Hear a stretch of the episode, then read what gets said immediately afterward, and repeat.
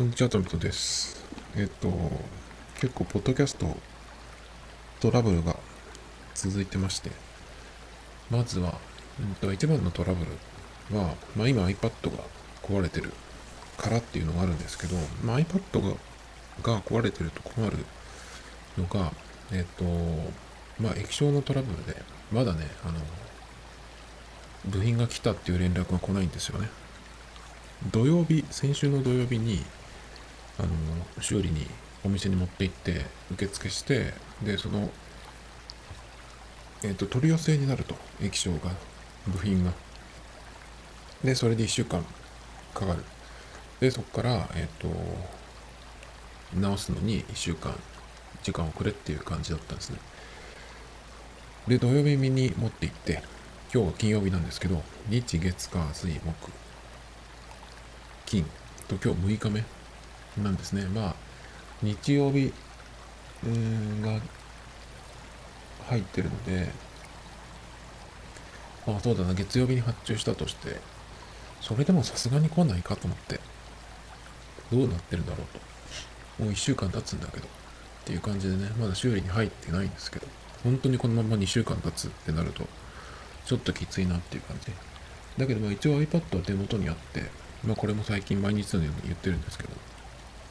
えっと、HDM HDMI でテレビにつなぐと、まあ、液晶は映らないけど、テレビの方に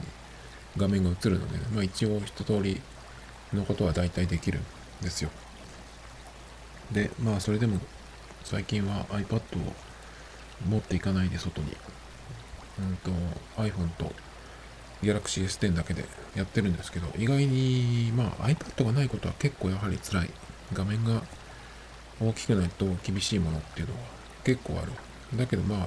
ブラウズが、ブラウザも結構きついね。画面が小さいと。やはり簡易的になっちゃうので。まあいろいろ困ることはあるんだけど、まあ、まあまあ一応、なんとかできる。だけど一番困るのが、えっと、ポッドキャストの編集まではできるんですよ。あの、ガレージバンドでやってるので、iPhone のガレージバンドを使って、まあ必要なファイルとかも全部 iPhone に入れればできるんですけど、えっと、編集してファイルが出来上がった後のアップロードが、な、なんでかどういうわけかわかんないんですけど、うんと、iPhone からはできないですね。ちゃんとその、いい回線がある Wi-Fi のあるところでね、やるんですけど、なぜかできないんですよ。その、アップロードが全く0%から進まない。で、なんでかなと思って、え、アンカーのアプリからそのヘルプのとこに行ったんですよ。アップロードができないっていうようなところを読んでたら、読んでたらですね、えっと、1ファイルの上限っていうのがあって、250イトとか40イトってなってたんですね。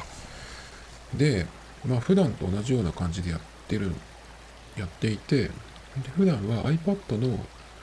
えっ、と、アンカーアプリにえー、とファイルを送って、そこから自動的にこう、何？アップロードっていう形なので、やってることは同じなはずなんですけど、いかないんですよね。だから、そのファイルのところで引っかかってるのかなと思って、ちょっと音質、ファイルの、えっ、と、音質を1個下げて、いつもは高音質だとなんだけど、中音質みたいなところに真ん中のやつ、192かな、ビットレートが。それにしてやったんですけど、今日もダメで、だから最近は撮って編集までしたけど上げれてないっていうのがあってあとノイズが乗ってたりとかでボツになったりとかして。結局だから作ったけど上げれないじゃんっていうことで2つぐらいえ、ー、と編集終わったファイルがあったんですけどあの消しちゃいました。で今日またちょっと撮り直しっていう感じでね。短くしたらいいのかなとかね。でも音質をちょっと下げたとしてもそんなに変わんなかったんでまあそれでちょっとやってみようかな。っていうのもあるんですけど、まあ、最近は何を喋ってたかっていうと、その iPad がなくて困ってるよっていうのと、それからまあ iPhone だけでどんなことをやってるとかね、いうのをやってたりとか、あと iPad mini を触ってきたので、それの話をしてたりしたんですね。iPad mini は、えっと、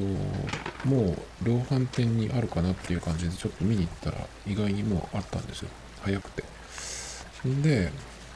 えっ、と、僕は今のところ iPad mini を買う予定はないんですよね。すごくいい端末だなと思うんですよね。で、サイズもそうだし、今回はその、えっ、と、ホーム画面がなくなって、ホーム画面？ホームボタンか。ホーム画面がなくなったら困りますけど。ホームボタンがなくなって、えっと、何でしたっけ？今時のその、ルックスデザインになって、それから、まあ、チップは M1 ではないけど、えっと、A15 バイオニック。だから、今回出た iPhone と同じですね。で、チップは同じなんだけど、なんか GPU とかが違うんで、GPU とかのコア数ね、コア数が違うらしいので、うんと、まあ、まるっきり全部がその A15 バイオニックっていう名前がついてて、まあ、全部同じではないらしいんですけど、まあでも今、このタイミングで、デザインもちゃんとその新しくなって、で、このチップが乗ったっていうことは、結構長く使えるんじゃないかなと思うんですけど、僕の場合は iPad Pro の12.9で、もう画面が大きいやつが欲しいっていうことで、これを使ってるんですけど、そうすると、特に用途がない、軽くて持ち運びやすい、しかも USB-C だしね。で、Apple Watch も Apple Watch じゃない、Apple Pencil も2世代目のペタッとくっつくやつ。なので、うんと、いいんですけど、やはりちょっと僕は、うん、メインのデバイス、まあ、いろんなのでメイン、PC よりも iPad が今メインなので、そうすると、まあ、iPad2 台っていうのはいいんですけど、じゃあ何に使うかっていうそこの使い分けがね、困る。あの、小さくなることで一番いいのは、持ち歩き、持ち運びがしやすくなるですね。えっと、かなり軽くなるので iPad mini に比べたら半分の大きさになるんじゃないかな、多分。だから、すごく持ち運びしやすいんですけど、それだとやっぱちょっと軽いのはいいけど、使う時に画面が小さくなるのは困るっていうので、まあだから、何か、うん、用途が見つかれば使ってみたいなと思うんですけど、よく言ってるのは、このサイズだと車に持っていくっていうので、まあ、あの、なんだっけ、えっ、ー、と、ナビ用途にもなるし、それから音楽をいろいろオフラインでも入れといて、まあ、どういう状況でもね、再生できるっていう風にするっていうのもいいなと思うんですけど、だからまあ、そうなると、えっ、ー、と、セルラー版で、まあ最低でも 256GB モデルぐらいないとなと思うんですけど、その構成で言うと10万弱なんですよね。ほぼ10万ぐらいの値段になるので、うんと用途がその用途で、うんと特にそれ以外にこうやって使おうっていうのが見つかってないっていう状態で、しかもメインにはならないって分かってるので、そうすると、ちょっとその値段をそれに出すのってなんかちょっともったいなくないですかって。それだったら僕の場合は、M1 の MacBook Air を買う方が間違いないですね。MacBook も14インチとかなんか16インチが出るとかっていう噂がまあしょっちゅう出てきてるんでわかんないですけど、そんなのがあったりとかしてね。なんですけど、まあちょっと今は違うかなっていう感じだけどいいなっていう思ってたやつを実物を見てきたらですね、うんと、まず一番気になったパッと見で一番目についたのはベゼルですね。ベゼルはなんか太いっていうか、おそらくだけど、他の iPad Air、iPad Pro と同じくらいの幅じゃないかなと思うんですけど、画面がやはり本体サイズが小さくなることで、ちょっとベゼルがあの目立つっていうかね。で、iPadOS の場合は、縦持ちにしたときに、そのアプリのアイコンが横に5つ並んでるんですね。iPhone は4つだと思うんですけど、それが iPad Pro とか Air だと、それでもちょっとこう、スカスカっていうかね、そういう感じなんだけど、特に、特にプロはね、アイコンとアイコンの間にもう1個入りそうな。だけど iPad mini で、その横5個で縦に6つかな。並んでるんですけど、アイコンが。すごくみっしり、密な感じがして、それがちょっとね、その印象が強かったです、僕の見た感じ。あと、ペンシルがちょうどあの長さくらいの、うん、大きさですね。縦にした時に、ぴったりくっついていて、割と持ちやすそうだなと。で、持った感じ、やはり軽くて、うんと、片手で楽に持てる。つまんで持ってもいいし、手の大きさが、えっ、と、そんなに大きくなくてもガチガシッとね、こう掴んで持てるかなっていう感じ。女性とかだとちょっとわかんないんですけど、それでもつまんで持った感じでも軽いのでね、使いやすいのかなっていう気がします。あと、後ろのところの手触りがすごく、なんか手に馴染んでいい食感、いい感触でしたね。動きもそんなにいろいろやったわけではないけど、まあ、普通に動いてて問題ないかなっていう感じですね。あの、ちっちゃいから廉価版的な作りではなくて、液晶とか画面もしっかりしてましたし、普通にね。だから、いい端末だと思うんで、あの、買った人はきっと、なんか、当たりだなっていうかね、なんかそういう感じで長く使えるんじゃないかなっていう気がしましたけど。あとは何だろうな。うん、色が、僕が見たやつはパープルだったんですけど、それもいい色でしたね。なので、ぜひなんか、用途が見つかるといいなと思いましたけど、まあそんな感じで iPad mini を見てきたっていう話と、あとはですね、えっと、これが、まあメインなんですけど、えっと、Android を初めて使い、使って使い始めてちょうど1年経ったんですね。iPhone と Android と2台持ち。まあ、2台持ちも初めてやったんですけど、去年の9月のちょうど、うんと、頭くらいからかな。楽天モバイルの契約が、えっ、と、できて、そっから、えっ、と、その SIM を Galaxy S10 に入れて、使ってちょうどまあ1年経ったっていう感じですけどね。1年とえー、っと、1年と1ヶ月かな。正確に言うと、まあ別に細かいことはいいんですけど。で、どうだったかっていう話をね、ちょっとメインにしようかなと思ってるんですけど、まずそれぞれ、それぞれっていうか、まあ iPhone は分かってるけど、まあ Android、まあ1年経った今は、あのー、それでもまだ、まだっていうか、新鮮だし、触ってて楽しいですね。これをメインにしたいっていう感じはずっと、あの、どんどん増していった1年でしたね。最近ではようやくこの Galaxy S10 も、えっと、Android 11になったんですよね。11が、えっと、Google が発表したのが今年の2月ぐらいだったかな。僕はちょっと覚えてないんですけど。で、この楽天モバイル版の Galaxy S10 に9月に来ました。で、入れまして、まあ、何が変わったみたいな話はしたんですけど、何が変わったかな？そんなに、そんなに劇的に、なんていうの、ガラッと変わったってわけではなく、でもそんなにマ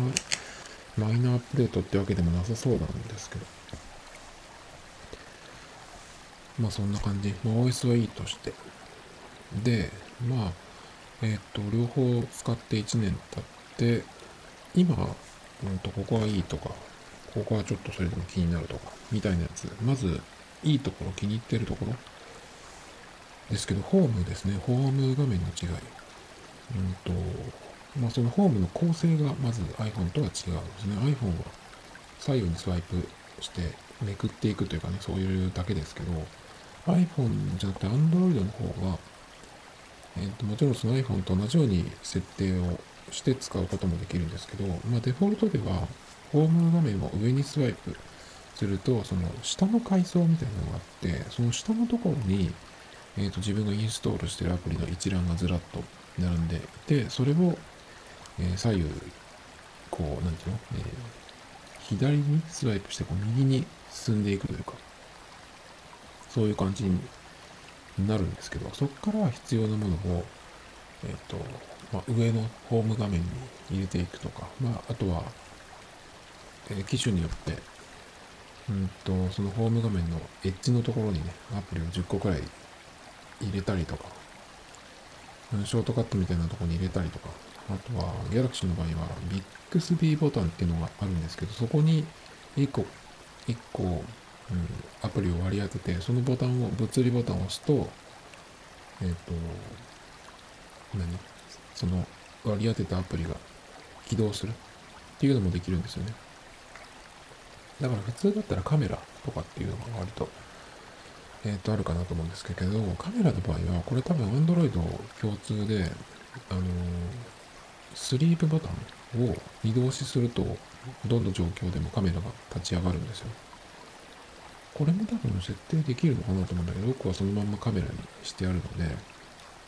えっ、ー、と、スリープ状態からでもいけるし、何か他のことやってる時に、なんか撮りたいってなった時に、うんと、そのボタンを二度押しすると、カメラが起動するので、そこのビックスビーボタンっていう、そこにカメラを割り当てなくてもね、いいんですよ。まあだから、PayPay とかやるとこだといいんじゃないのかなって思ったりしますけど。僕は今何を入れるか、まあいろいろ試したんですけど、困って、今はなしにしてますね。まあそういうところ1個空いてるぐらいのもちょうどいいのかなという感じがしますけど。で、そのホームの違いっていうのがね、まあ、まず最初の特徴というか iPhone との違いなんですけど、僕はそれは最初使うときは、なんか、なんでこういう風になってんのかなっていう風に iPhone みたいにすればいいじゃんとか思ってたんですよ。だけど使ってみたら、すぐに慣れたっていうか、むしろこっちの方がいいくらい、ホーム画面がスッキリして、いいなっていう、ホーム画面がスッキリするっていうのは、今の iOS の、えっと、App ライブラリーっていうところに入れると、まあ似たようなことはできるけど、App ライブラリーは全然なんで、正直。フォルダーの並びも勝手に変わっちゃうしね。しかも、えっ、と、なんでこれがこのジャンルにあるのっていう、その自動振り分けなんで、あれはおそらく、App Store のジャンルじゃないかなと思うんですけど、なんでこれがエンターテインメントのフォルダとかね、なんでこれが、えっ、ー、と、仕事効率化とかね、なんかいろいろちょっと変だなっていうか、このアプリはここだろうと思って開くとないとかさ、結構そういうのがあるんで、そもそもアップライブラリを僕はちょっと、ちょっとなんていう、ちょっとどころじゃないですけどね。まあそういう意味では、Android っぽくなったとはいえ、全然全然ですね。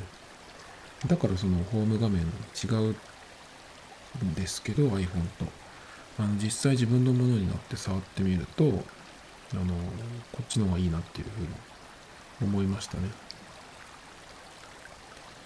そして、えっ、と、カスタマイズ機能が、ホーム画面は結構いろいろあって、えっ、と、壁紙、ロック画面と、あとは、そのホーム画面の壁紙ももちろんだし、しかもその、ロック画面は動く壁紙、動画を割り当てることもできるので、その、なんだっけ、ストアから買ってくることもできるし、自分が撮った動画を使うこともできる。スローモーションとか使うと結構面白いですけどね。で、アイコンも変えられるんですね。iOS もアイコンは変えられるんですけど、ショートカットアプリを使うと。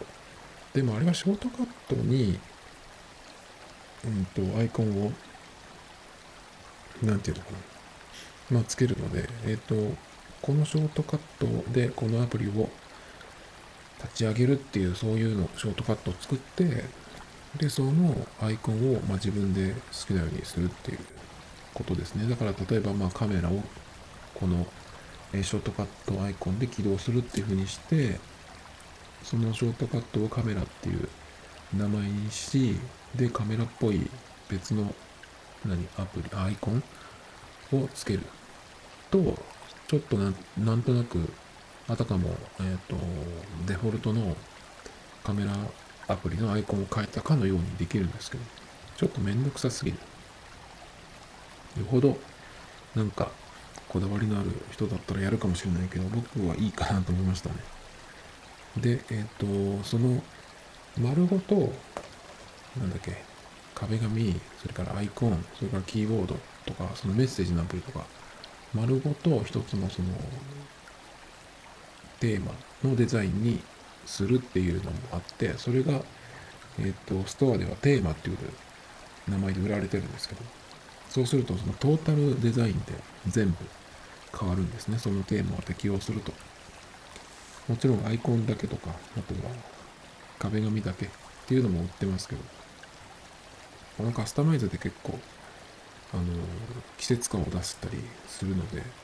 クリスマスにはツリーのやつにしたりとかね、最近だったら海のやつにしたりとか、あと海もいろいろあるんで、真夏の海もあれば、ちょっとその、夏の終わりっぽい雰囲気のものもあったりとか、今ぐらいのちょっと涼しくなってきた雰囲気の海のやつとかもあったりするんで、まあそれは僕の感じ方ですけどね。まあいろいろできます。それから、えっ、ー、と、通知とかコントロールセンター、これがすごく使いやすいなっていう風に思ってて、特にナイスなやつで、これ iPhone にもやってほしいなと思うんですけど、コントロールセンターのとこで、えっ、ー、と、再起動ができるんですよね。iPhone の場合は、これを知らないとできないだろうっていうような、えっ、ー、と、スリープボタンと、うんと、ボリューム下げるホールボタン、これを、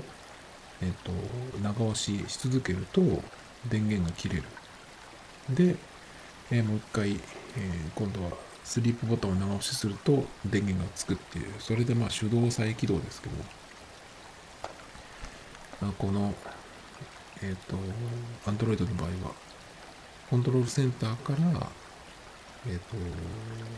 再起動、もしくはシステム終了ができるんでね、電源オフもできる。で、これがナイスだなと思いますね。テザリングもここからオンオフできる。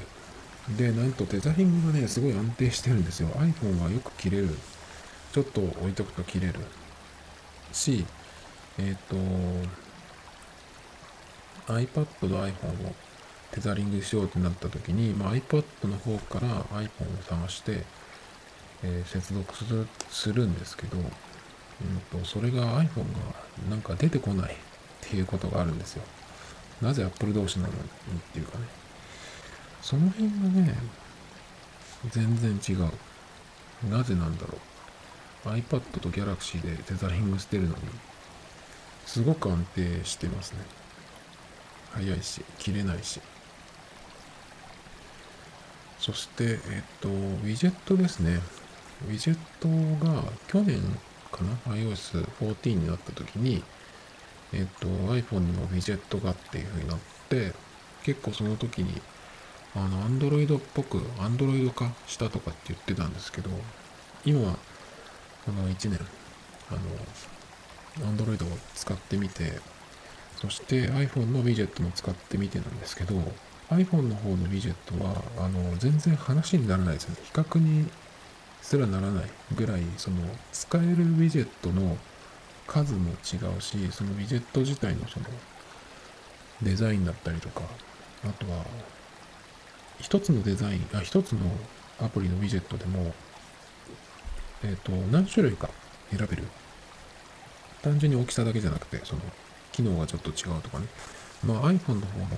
選べますけど、もう全然違いますね。この辺はやはり、ずっとやってきてるだけあるなっていう感じで。使えるウィジェットの種類がそもそも多い。そして、えっ、ー、と、画面の好きなところに配置できるんですよね。iOS の場合は左から詰めないといけないっていうことなんですけど、えっ、ー、と、Android の場合はそのグリッドの中で収まればどこに置いても OK なんで、下の真ん中に置くとかね、いきなり。そういうこともできる。っていう感じですね。そして、えー、あ、そうそう。ウィジェットでこれナイスだなっていうのは、 Edy の残高チェックができる、えっ、ー、と、ウィジェットがあって、 Edy のなんか残高とかって書いてあるちっちゃいボタンみたいなのを、うんと、置けるんですよ。ウィジェットとして。で、それをタップすると、パッと表示が変わって、今いくらっていうのが出るんですね。だからアプリを立ち上げなくても見れるっていう。それはナイスだなと思いますけど。あとは、Google レンズね。これは、あの、iPhone でも使えるはずですけど、あのー、やはりスムーズに使える。パッと、その Google のウィジェット自体が、音声、音声で検索、その画像検索、まあ、それから何テキストで検索とかね、その1個のアイコンで一発でいけるし、認識率もいいしね。認識率といえば、音声アシスタントがやはり Siri に比べると Google のやつの方が格段にね、いいですね。全然違うなっていう感じがします。まあこの辺はその音声の、えっと、音声認識の仕組みが違うので、ちょっとそこの、まあ、セキュリティを重視する、セキュリティ、プライバシーを重視するか、うん、機能を重視するかの違い。なので、まあ僕的には、音声アシスタントは、あの、Google の方が全然つなつながるっていうか、その、自分が言ったことを理解してもらえるので使いやすい。だけど、ここもちょっと、うんと、いいところ悪いところ両方あるんですけど Siri の方は僕の場合はなかなか言っていることが聞き取ってもらえないんですけどだけど、うんと、その iPhone の方はえっ、ー、と OS とそのデバイスハードウェアが同じメーカーが作ってる Apple が作ってるのでなんと言ったことがだいぶその通じるというかねまあ Siri で何でもできるわけじゃないけどこの間は、その Google のアシスタントに、えっ、ー、と、最後に撮った写真を見せてって言ったんだか言おうと思ってやめたんだっけかな言ったか。だけど、言った瞬間に、あ、これはできないと思ったんですね。っていうのは、えっ、ー、と、アシスタントは Google、OS は Google だけど、そのデバイスはサムスンなので、そこは通じないんですよね。サムスンの音声アシスタントだったらあるのかどうかわかんないけど、それだったらできるかもしれないですけど。あとはリマインダーを使いたい。このなんとかをリマインドしてっていうふうに言うと、まあ、Google の機能でリマインダーがあるので、そっちに行っちゃうんですよね。だけど、えっ、ー、と、Galaxy のリマインダーっていうアプリがあるんですけど、そっちには入らないんですよ。それとはまた別なので、そういうところがちょっと、うん、なんていうのかな。ちぐはぐっていうか、なんかちょっとこう、思ったことがシームレスに、うん、結果に出ないっていうかね、ちょっと何言ってるかわかんないですけど、そういう感じ。iPhone、Siri だったら、なんとかをリマインドしてとか、なんとかメモしてって言ったら、その iPhone のアプリに入っていくんですけど、そういうのがちょっと、まあ、Google と、まあ、サムスンというそのメーカーで、えー、そこの違いがあるんでね、うまくいかないっていうのもあります。だから、えっ、ー、と、今は、Android で、サムスンのね、Galaxy を使ってますけど、もし Pixel を使ってたら、この辺はどうなるのかなっていうのはちょっと気になるところですね。まあでも Google のアプリとかもすぐになくなったりするからね、あんまり使おうっていう風にならないかもしれないですけど。あとはアプリのうん、その自由度っていうのは、その、やはり Android の方がいいのかなって思ったりする面もあります。YouTube の関連アプリ、YouTube の公式アプリじゃないんですけど、バンスドキットっていうのと、あと PureTuber かな？僕、2つ使ってて、これは両方同じところが作ってるんですけど、これを使うと YouTube のプレミアム会員みたいなのになってなくても、バックグラウンド再生、ポップアップ再生ができるんですね。そういうのは iPhone では確かできない。iPad では Chrome で、えっと、再生して、それをピクチャーにピクチャーにすることができるんですけど、それでそのホーム画面に戻って、画面をこう、エッジに片付けるっていう風にすると、まあ、バックグラウンド、ポップアップ再生バックグラウンドかができるんですけど、まあ、これが、Android だと楽にできるんですね。あとは、うんと、Android は、あ、でもね、そう、アプリで言うと、この間ちょっと言ったんですけど、やはり、その、うん、アップルの、その、プライバシーとかセキュリティのところの、そこら辺を大事にしてるっていうところの信頼が、やはり僕的にはアップルは信頼できる Google よりはるかにね。なので、このアプリを入れていいのかどうかっていうのを自分で判断、もちろん iPhone でも Google でも Android でも自分で判断ですけど、なんていうのかな、Apple のを使ってて、そんなになんか大変なことになるっていうのは、あんまり今んとこなかった。実はこのアプリを使ってると、なんかやばいことが起きたらしいってのはたまに聞くけど、そんなにないで、あとはカメラ系のアプリとかは iPhone の方が圧倒的に多いですね。だからその、うん、やたら入れていいのかどうかっていうのも含めると、僕は Android に関してはあんまりそのいろいろ入れないようにしてます。iPhone でもそんなにやたら入れないですけど、Android の方は基本的な機能というか、あとはその大手というかね、が作ってる、長くやってるようなアプリかなの方がいいっていう気がするので、そんなにあのアプリはいろいろ入れないし、うんと、有料のものを買おうとか、アプリ内課金しようっていうふうには全く思わないですね。そこら辺はクレジットカードとかを入れて大丈夫かっていうところの信用もアップルと比べるとだいぶ違うんで。あとは端末で言うと指紋認証があるっていうのは、えっ、と、Android は大きいですね。これがあるので、特に今マスクをしてるから、まあ、今みたいな感じじゃなくても、僕花粉症とやっぱり風邪予防対策で、うんと、1年の半分はマスクをしてきてたので、今までも。だからそれを考えるとやはり顔認証だけじゃなくて指紋認証が、も、指紋認証もあるっていう方がね、いいなと思います。だけど顔認証に関しては iPhone の方が断然早いですね。早いし、暗いところでも真っ暗な部屋でもできるし、それからサングラスとかしててもパッといけますね。早いし、そこはちょっとまあ、ギャラクシーの今の最新の S シリーズ S21 とか使ったらわかんないですけどね。S10 と iPhone 11ではだいぶ違うっていう感じですか。あと、えっ、ー、と、アプリを分割、分割画面にして使えるっていうのも、まあ、ギャラクシーっていうか Android ならでは使ったことないですけど、それから、アプリのその履歴画面、マルチタスク画面とかって言ったりしますけど、そこに全て閉じるっていうボタンがあるので、一気に全部、あの、何消すっていうことができますね。すっきりします。これも iPhone に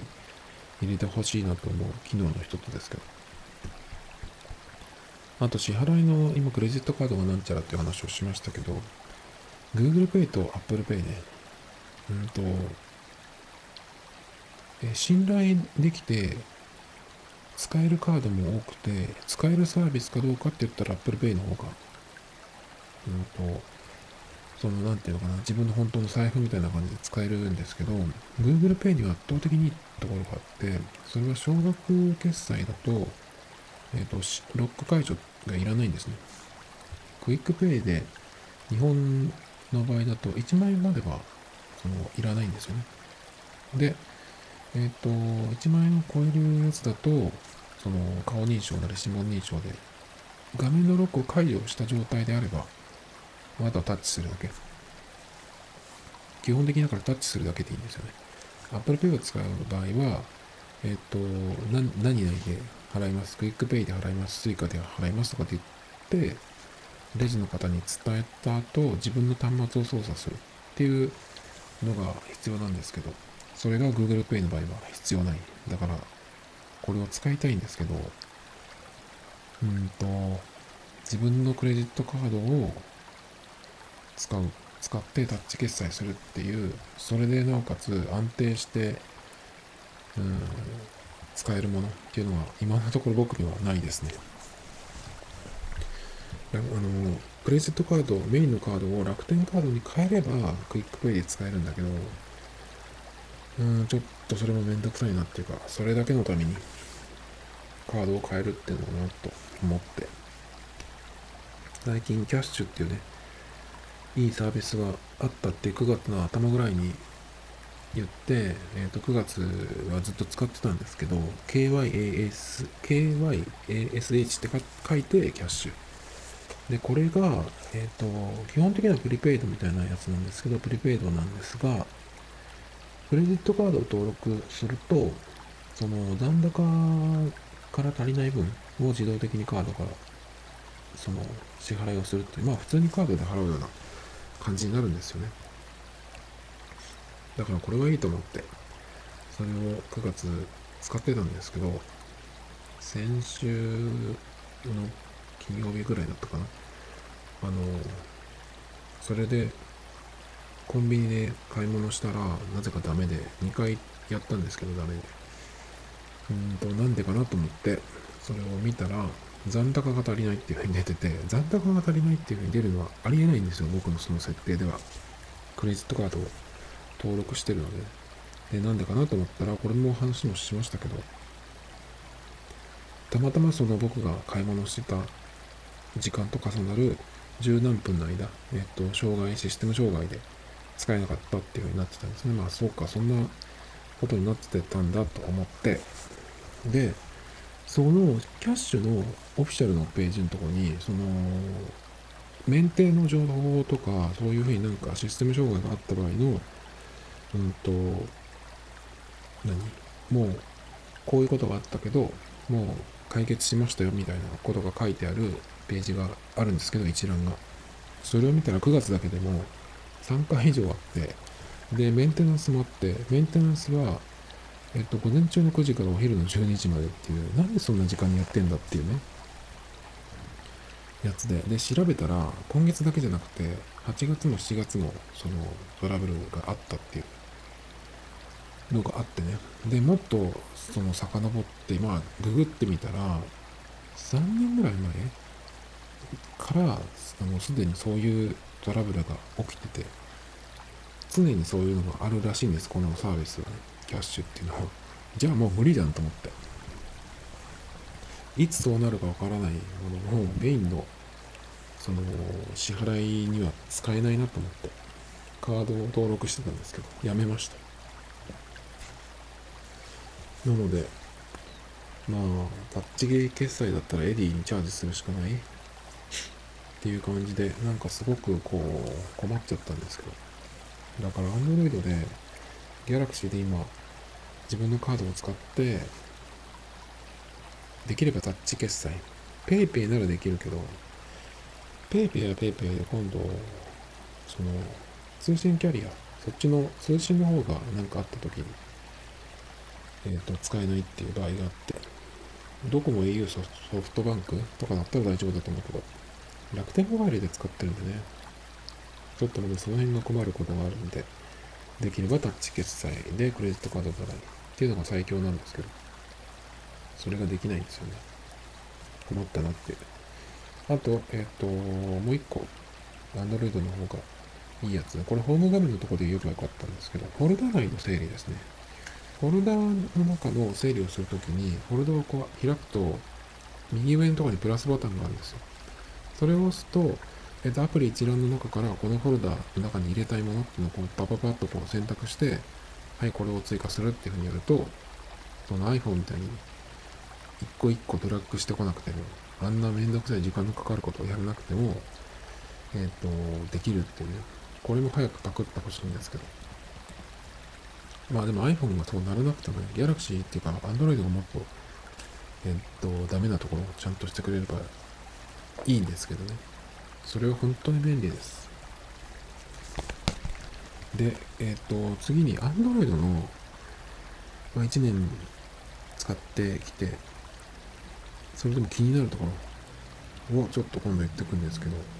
えっ、と、文字入力がたまにいまいちかなっていう感じ。そのフリックとかの反応とか、その辺の精度は iPhone の方が断然いいですね。Android はまあ、ものによって機種によって、もっとダメなやつも前に使ったのはありましたけど、今のはいい方。しかも僕 Gboard っていう Google のやつを使ってるんですね。最近、えっと、その、Android 11になって、